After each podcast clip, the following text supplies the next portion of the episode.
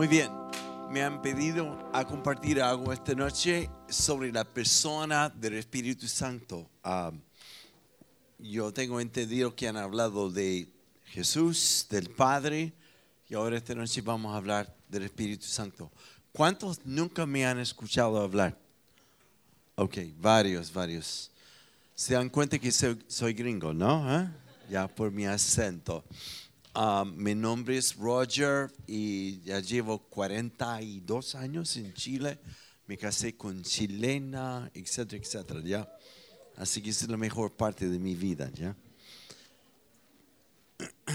Yo quiero compartir algo que está en, en el Evangelio de Marcos, Marcos capítulo 1 y voy a leer un par de versículos nomás y ahí vamos a desplayar un poco en versículo 9 de Marcos capítulo 1 dice, en estos días llegó Jesús desde Nazaret de Galilea y fue bautizado por Juan en el Jordán.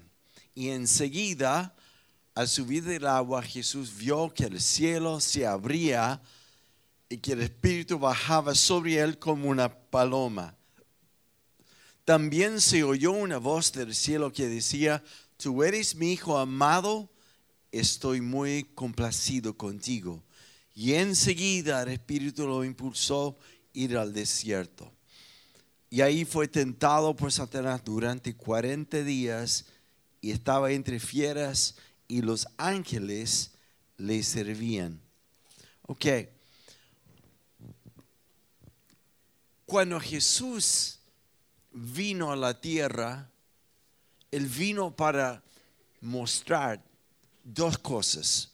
Mostrar quién es el Padre, porque en, en el Nuevo Testamento, en el libro de Hebreos, dice que es la imagen perfecta, exacta del Padre. Si alguien quiere saber cómo es Dios, no te guía por lo, lo, que otros dicen o lo que has aprendido quizás de religión.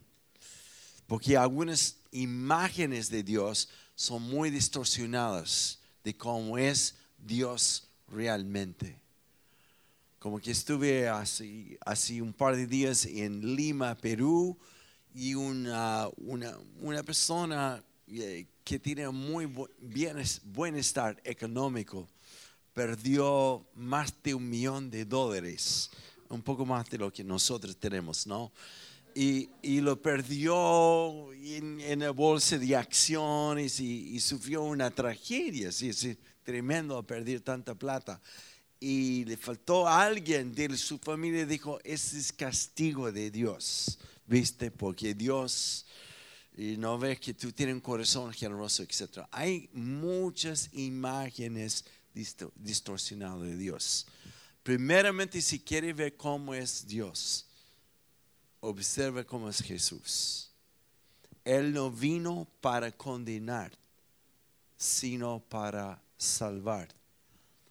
Todo lo que hacía Jesús era mostrar la bondad y la misericordia de Dios. De hecho, hay un pasaje muy fiel en el Antiguo Testamento, en Éxodo capítulo 33, estoy impresionándole con mi conocimiento bíblico, ¿no? Por eso tantos versículos. Pero hubo un momento cuando Moisés había visto con el pueblo de Dios tantos milagros, tantas obras sobrenaturales, pero después Moisés dijo, es increíble ver tu mano poderosa, pero yo quiero ver tu gloria, yo quiero ver cómo eres. Y hubo un momento que Dios habló con Moisés y dijo, ponte en este lugar entre las rocas y haré pasar mi espalda delante de ti y no mi rostro. Para los que tienen hambre y, curiosidad, ¿y qué significa? Porque Dios no le mostró su rostro, solamente la espalda. Esa es mi opinión, ¿ok? Porque a Dios le gusta lo que le persiguen. Muy bueno. Bien, ok. Entonces cuando pasó la espalda delante de Dios, de Dios delante de Moisés, Dios mismo declaró a Moisés quién es. Y dijo, yo soy el Dios de misericordia, el Dios de bondad, el Dios de compasión. Si quiere ver cómo es Dios, eche una mirada a Jesús. Así que Jesús vino primero para mostrar quién es Dios, pero también Él vino para mostrar no solo lo que Dios puede hacer a través de Jesús, sino para mostrar lo que nosotros podemos hacer enchufado con Dios. Así que la vida de Jesús no es tanto como enseñar historias, milagros y cosas así. Es para que los que le siguen a Él, los que son discípulos, no creyentes tan solo, sino los que realmente le siguen con todo, Jesús es el ejemplo, el modelo de lo que Dios puede ser a través de un hombre y una mujer que dice sí a Dios. Amén, amén, amén. Y la primera cosa que pasó con Jesús cuando ya cumplió 30 años de edad y estaba entrando la etapa de su ministerio, la primera cosa que vemos es en Marcos capítulo 1, cuando de lejos Juan el Bautista lo reconoce y profetiza diciendo, he aquí el Cordero que quita el pecado del mundo, etc. Ese es todo un sermón. Pero, y toma Jesús, y Jesús entra en las aguas del río de Jordán, donde estaban todos siendo bautizados. Y hay tres acontecimientos que pasan con Jesús en el río. Uno es que los cielos se abren. Y no es que sale el sol. Este es espiritualmente hablando. Es como que en este momento, en este momento, es lo que la historia esperó por centenares y centenares y centenares de años. El momento cuando Dios iba a vengar de todo lo que Satanás había hecho para esclavizar a los hombres, para destruir sus vidas, para robar su identidad tantas, tantas, tantas cosas. En este momento se cumplió la profecía en Génesis que la semilla de Eva iba a aplastar la cabeza de la serpiente, Satanás.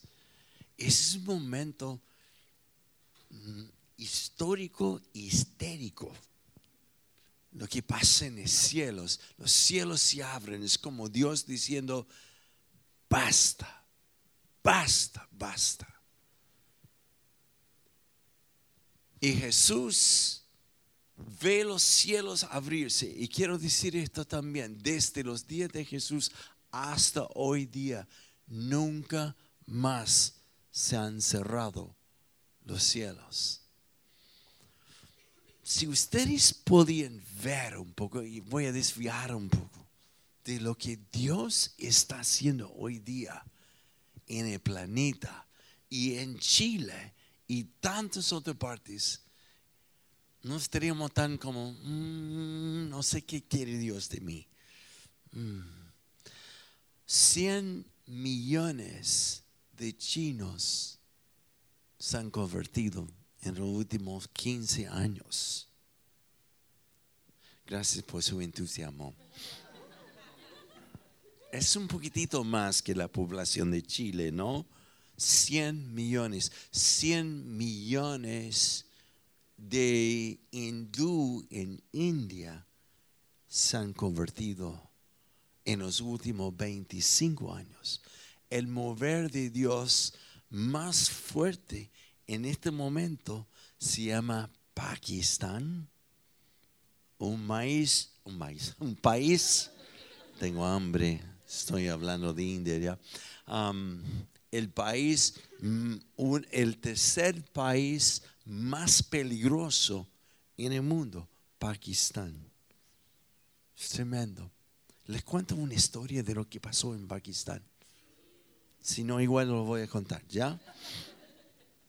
¿Cuántos conocen a Robbie Dawkins? ¿Sí? Alguien que ha visitado Chile en nuestras iglesias varias veces. Él estuvo hace muy poco en Pakistán. Estuve hace como tres semanas con Robbie aquí en Chile. Y me contó, con fotos, con todo. Y una historia de cuando en Pakistán llegó a un lugar y le habían invitado a él a, a predicar en un estadio para 25 mil personas. Ahora tienen que entender, entender, la mayoría de personas en el estadio eran musulmanes. Así que él empezó, antes de predicar, con esta palabra. ¿Cuántos de ustedes tienen un dolor severo en la espalda tienen esta condición como discopatía, etcétera, etcétera? Entonces pasaron, creo que me dijo como 10 personas, incluyendo una persona que era paralítico. Tuvieron que cargarlo y dejarlo en el escenario. Entonces la próxima pregunta era esto. ¿Cuántas niñas hay aquí menos de 13 años? Que vengan aquí. Necesito 10 niñas. Y 10 aparecieron. ¿Por qué él dijo esto? Porque en la cultura musulmán la mujer es inferior al varón. Y la mujer virgen o que no ha tenido hijos todavía es aún menos que una mujer con, con niños. Así es como el bajo, lo más bajo de lo más bajo, Él escogió para venir y orar por las personas con sus condiciones de, de espalda. Y en algunos segundos, todos fueron sanados, incluyendo al paralítico. Entonces dijo, habiendo visto el poder de Jesús y el poder de Dios hoy día, ¿cuántos quieren dar su vida a Jesús? Y preguntar, preguntó primero, ¿cuántos musulmanes presentes? Después de ver esto, quieren ver a Jesús. 17 mil se convirtieron.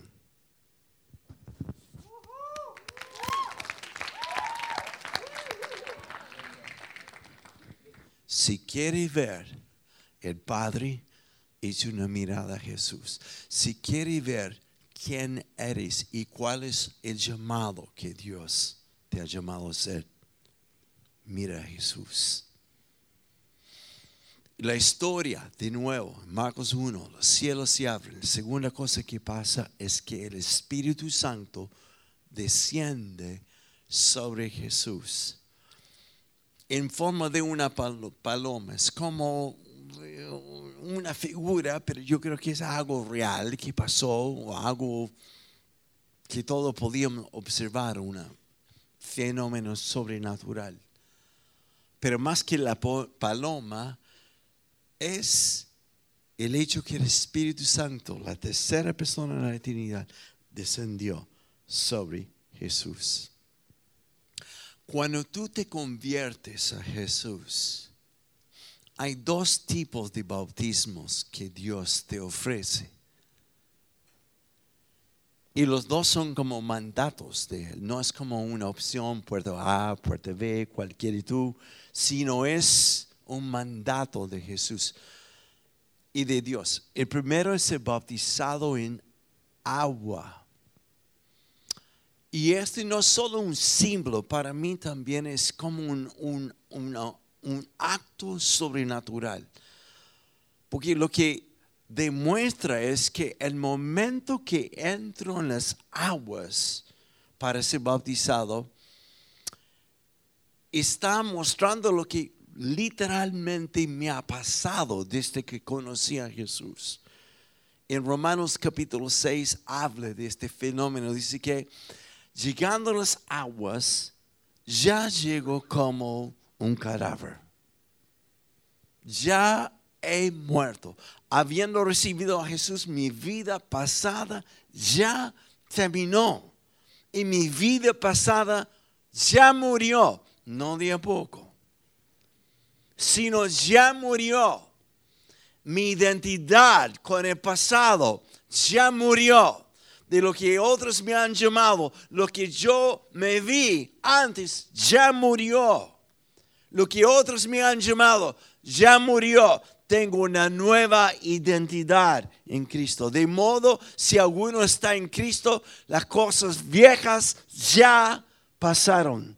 Y aquí son todas las cosas hechas nuevas. Algo murió. Es yo, mi vida. Y no solo morí, sino fui enterrado. Y es por eso cuando uno baja las aguas de bautismo, no solo morí el pasado, sino todo mi pasado fue enterrado. ¿Cuántos conocen la historia de Moisés cuando está frente al mar rojo? Y detrás está todo el ejército de los egipcios, los que esclavizaron a los israelitas, los que hicieron del pueblo de Dios un pueblo de miseria. Los que representaba un mayor poder. Ahora Israel ha salido de Egipto y hay una sola cosa que les impida entrar en la tierra que Dios ha prometido. Y ese se llama el Mar Rojo. Detrás de los israelitas está todo el ejército del faraón que viene en sus carros y todo listo para masacrar a todos los israelitas. Pero ustedes conocen la historia. Mientras que los israelitas están histéricos, gritando, llorando, clamando, ¿qué vamos a hacer? Dios le dice a Moisés la siguiente palabra, es como, es como una contradicción. Dice, quédense callados. No habla más.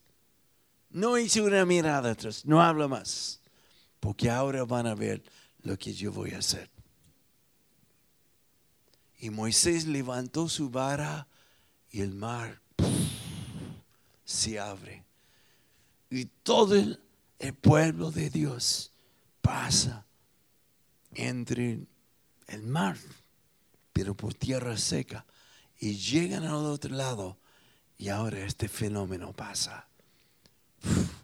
El mar cerró sobre el ejército de los egipcios.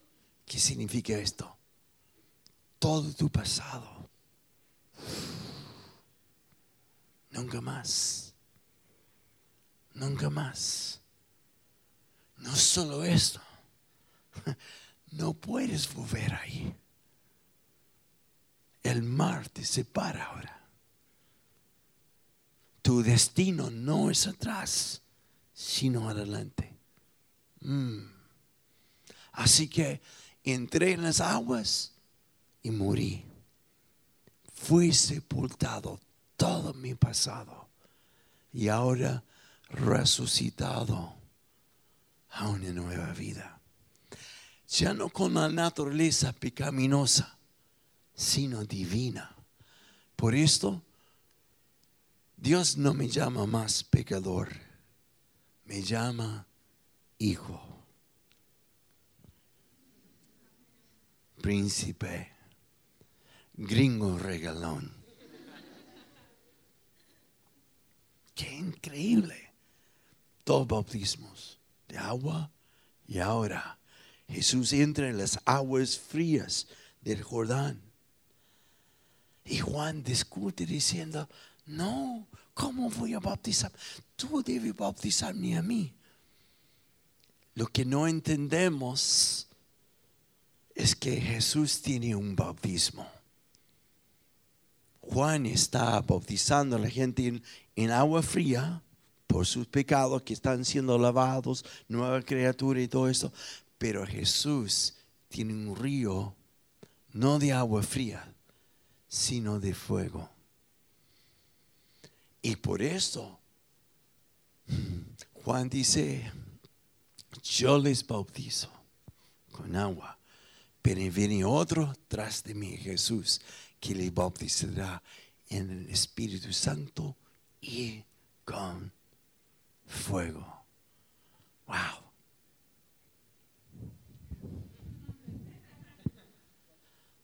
Este enciende una pasión. No es una doctrina, es la experiencia. Y voy a dar de dos o tres cosas que hace el Espíritu Santo. De muchos. Este tema es para semanas. Unos que nos guía, que nos habla, nos enseña, nos instruye. Porque Jesús se fue con la ascensión, pero Jesús dijo, pero no se preocupen, voy a enviar otro que va a quedar con ustedes para siempre. Y Él es el Espíritu Santo, que no está afuera, sino habita en mí. Y no sé si ustedes han escuchado esto, no sé, a mí me apasiona esto, que no viene a visitarnos como un padre divorciado que tiene derecho a visitar a los hijos cada fin de semana por medio y los hijos se preparan. Hey, viene papá, ay, nos llevó al zoológico, nos llevó al cine, nos llevó al mall. ¡Qué tremendo! Termina el domingo, el padre los deja ahí y están esperando la próxima visita del papá. A veces los hijos de Dios vivan más como huérfanos esperando hoy el domingo fue increíble, la reunión fue, no, no puedo esperar que, que venga el Padre de nuevo. No, Él no viene a visitar, sino a habitar, habitar. No se muda. Hmm. Porque tú eres la habitación de Él, ¿te acuerdas? Jesús vino para mostrar al Padre, pero vino también a mostrar lo que tú puedes hacer conectado al Espíritu Santo. Entonces, hay dos o tres cosas. Voy a decir dos por lo menos. El Espíritu Santo trae poder a nuestras vidas el tiempo no permita, pero un buen pasaje para leer es Isaías 61. Es de nuevo para impresionarte con mis versículos. Isaías 61, todo este capítulo es impresionante. Si quiere experimentar lo que es ser eléctrico, enchúfete en este, este capítulo. Y si no, el resumen de este capítulo está en Lucas capítulo 4, versículo 16 al 21 más o menos. Cuando Jesús es bautizado en el agua, el Espíritu Santo cae sobre él. Y luego es impulsado por el Espíritu Santo al desierto. Y después de 40 días de ayuno, dice que sale del desierto lleno de poder. y entra en una sinagoga. Domingo la mañana, sábado para los judíos. Hmm. Y no sé si ustedes saben, había varias sinagogas. En cada sinagoga había una silla ahí especial, vacía. Nadie podía sentar en esta silla. Estaba como... Este estaba reservado para el Mesías, Jesús, que nadie vio todavía. Yo conté esta historia una vez, estuve en una iglesia pentecostal hace muchos años atrás y predicando en la plataforma había varios sillones, el pastor, los ancianos, diáconos, y me invitaron a subir a la plataforma. Estaba buscando dónde sentar y había un sillón así. Y no, no, no. Y dije, ¿por qué? Porque eso es para Dios. Uf, ya. Así que me sentí tremendamente desubicado. Así que este sillón en la sinagoga era así, que las mamás no dejaban a sus niños subir. No, no, no, no, no. Jesús entra en la sinagoga y le pasan el rollo, no este rollo, es otro, ya, de Isaías, abre el rollo y empieza a leer lo siguiente, el Espíritu de Dios omnipotente está sobre mí, el Espíritu Santo está sobre mí. Y me ha ungido La palabra unción significa es como un aceite que dieron en el Antiguo Testamento como los ingredientes fueron dados por Dios para aplicar solamente a los reyes y los sacerdotes. Ellos fueron ungidos para ministrar a Dios y ministrar al pueblo. El Espíritu de Dios está sobre mí. Me ha ungido para dar buenas nuevas a los pobres, para sanar a los quebrantados de corazón. Me ha ungido para abrir los ojos de los ciegos, literalmente. ¿Ha visto esto pasar? Jamás lo va a olvidar cuando lo ves. Se lo he visto. Y tú están no, eso es para todos los hijos de Dios. Me ha ungido para liberar a los cautivos, en otras palabras, para decir a los cautivados, a, decir a los presos, a los que están en adicciones, a los que se sienten como paralizados por sus temores, tú serás libre. y para anunciar que ha llegado el año del favor de Dios sobre nosotros. Ahora, Jesús fue bautizado por el Espíritu Santo con poder para hacer esto. Les puedo decir dos palabras, ojalá que les quede grabado esto. Hay un combo en la Biblia solamente un combo de dos cosas. Uno es el poder que Dios envía sobre sus hijos, pero poder sin propósito. Es como experimentar algo, pero sin tener ningún propósito. Nuestro propósito es lo que dijo Jesús a sus discípulos.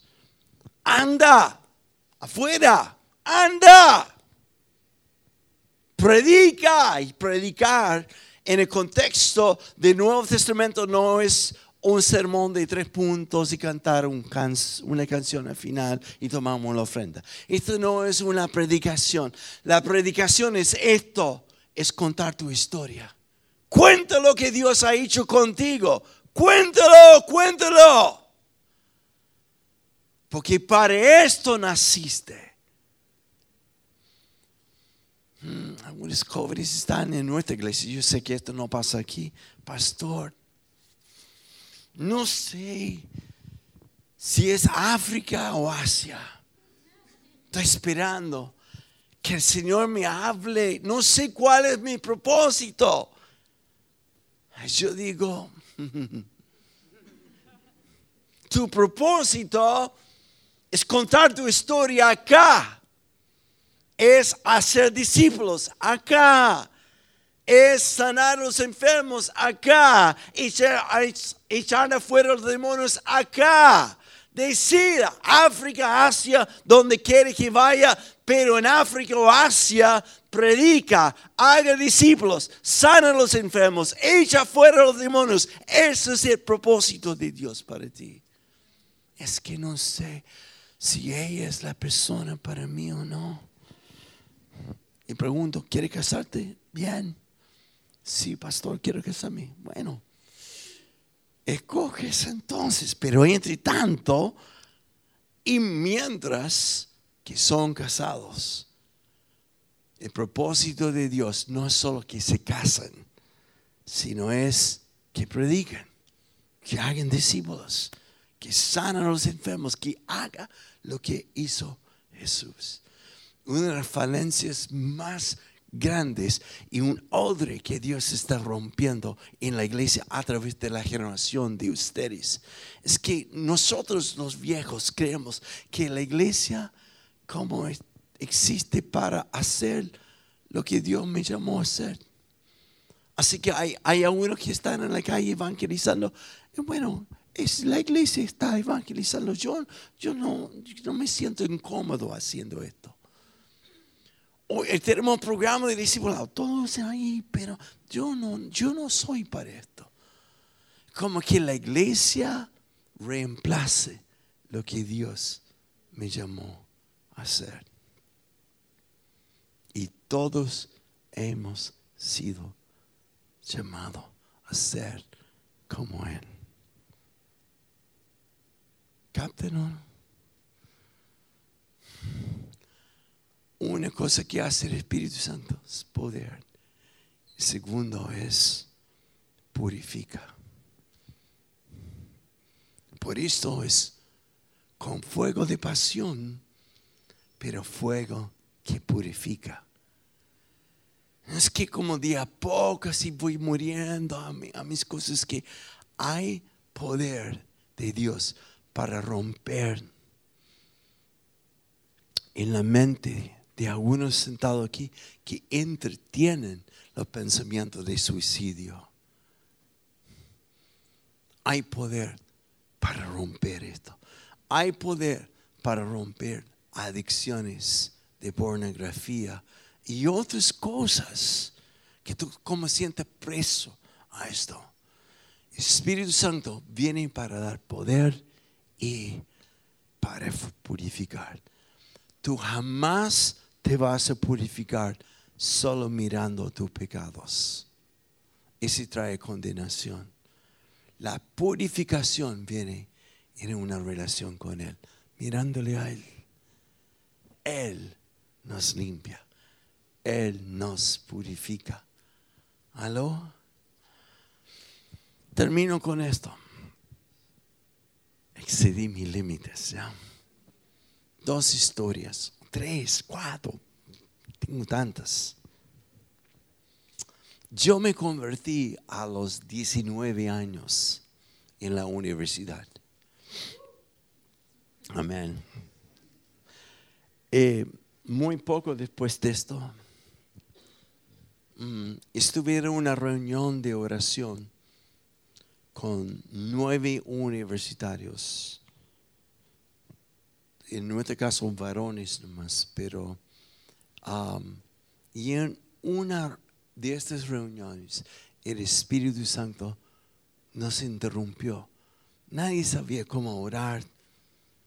Yo no sabía nada de la Biblia, nada, nada. Si alguien preguntaba y, o, me decía, Roger, abre la Biblia a Marcos, yo tuve que ir los índices para buscar dónde estaba Marcos.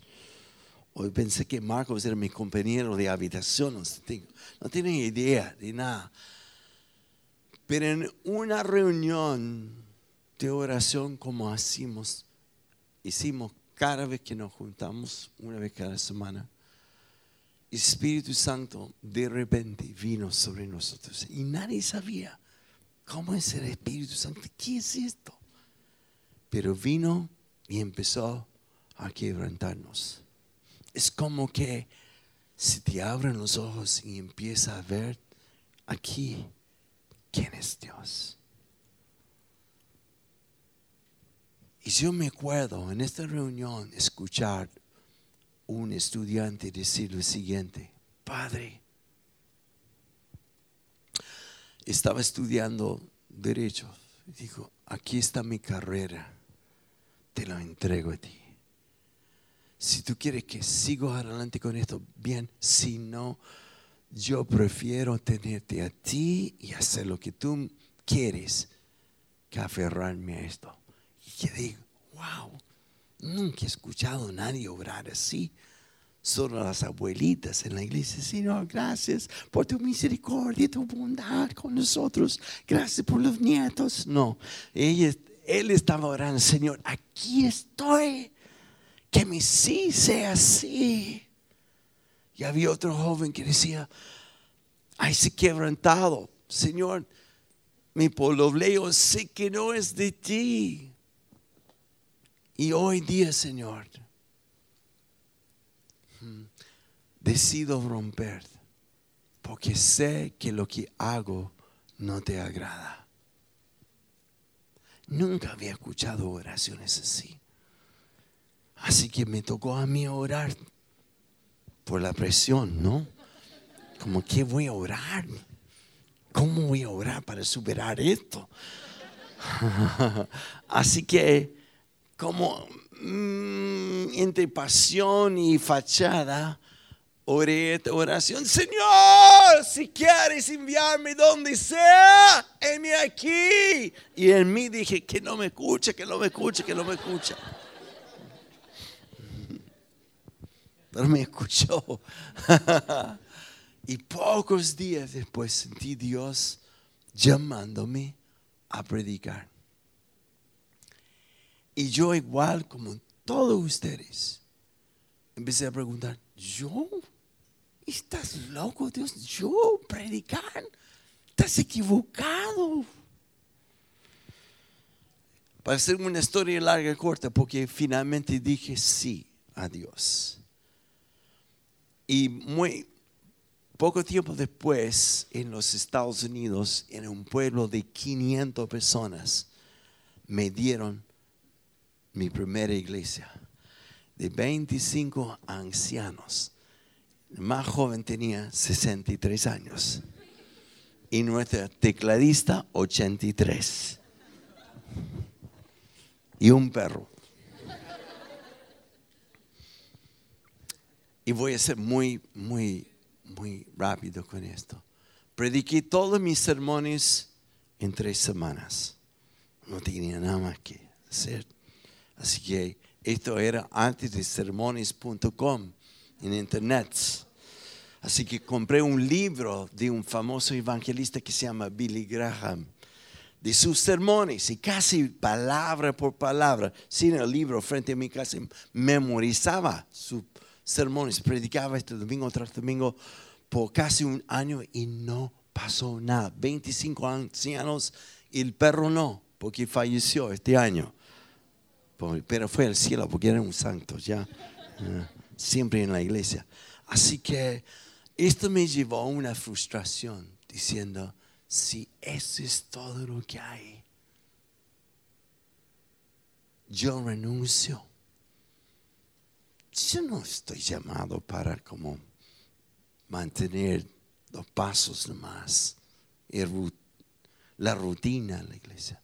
Así que fui una noche después de predicar, crucé la calle frente a la iglesia, la iglesia tenía su propio cementerio, nuestro destino.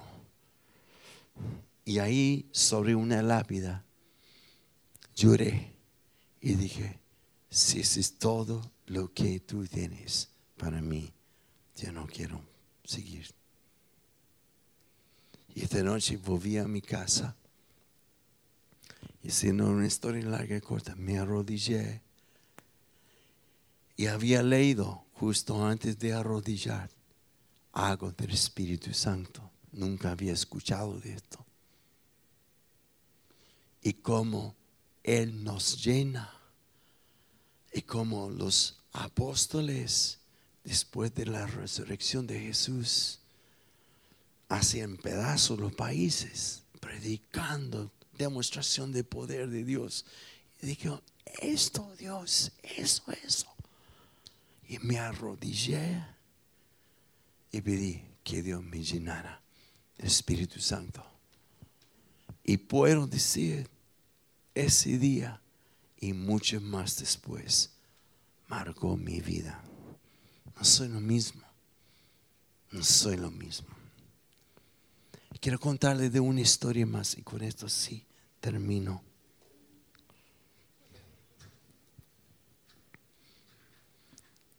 Hay una mujer de California. Su nombre es Heidi Baker. ¿Hay alguien que ha escuchado de Heidi Baker? No. Es como la Madre Teresa de hoy en día. Doctorado en teología, fue a, varios países, terminó en Mozambique, África, ministrando entre los niños que fueron abandonados en los basurales. Los llevaba a su casa y los cuidaba. Después hizo un orfanato y en varios años levantó tres pequeñas iglesias. Pero en no sé, 12, 14 años, se quemó, su salud estaba quebrada completamente. Tenía algo que se llama MS, que es esclerosis múltiple. Tenía pulmonía en los dos pulmones y no quería más del ministerio. Ella decía en su propia palabra, si podría trabajar en un líder, hubiera sido feliz. No quería más. Pero escuchó de un mover de Dios en Toronto, Canadá, que inicialmente fue una viña. Y contra el consejo de los médicos y su propio marido, ella dijo, gasto mi último cartucho arriesgando su vida, voló de África a Toronto.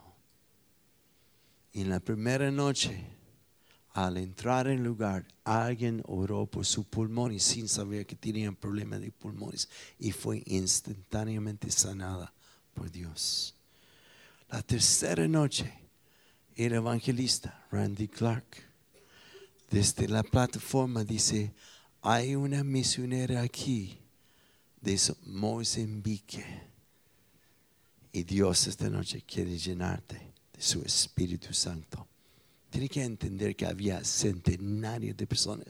Imposible que Randy supiera esto. Y ella no quiso pasar porque dijo, no, tanto emocionalismo, este no es para mí. Y el marido como casi lo llevó adelante. Y momento que llegó adelante, cayó al piso. ¿Qué se llama esto? Poder. Cuando el cuerpo ni aguanta de estar bajo el peso de la presencia de Dios. Y algunos de ustedes van a ver esto en un par de minutos más.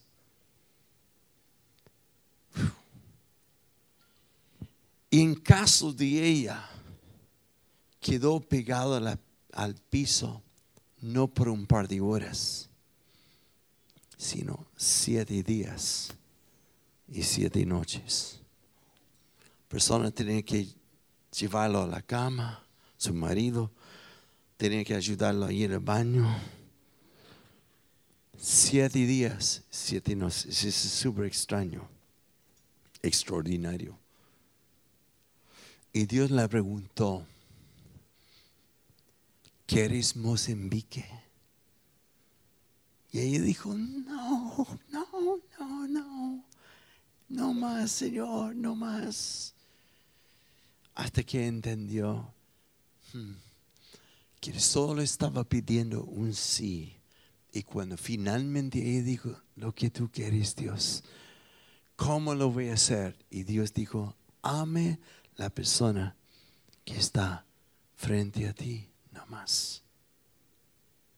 Porque todo lo que necesitas, te lo voy a dar. Y siempre habrá suficiente. Siempre. Hoy en día, ella ha plantado 10 mil iglesias en Mozambique está levantando la universidad más grande en África, universidad cristiana. Universidad, punto. La última que la escuché fue hace dos años atrás. Ya habían, ¿cómo es la palabra? Eh, confirmado 187 muertos resucitados.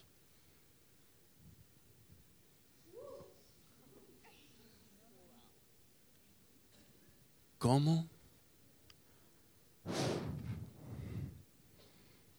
El mismo espíritu que está aquí ahora. El mismo que sobre Jesús. Es el mismo aquí. Porque Jesús vino no para hacer tu vida cómoda, sino para hacerte una discípula de Él.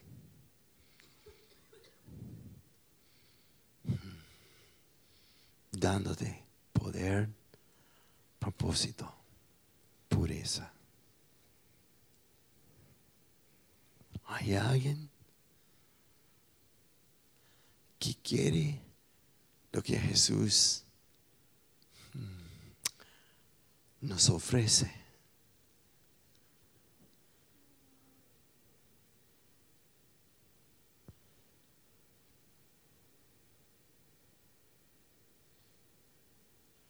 Chile no quiere más canutos. Está esperando la manifestación de Jesús a través de nosotros.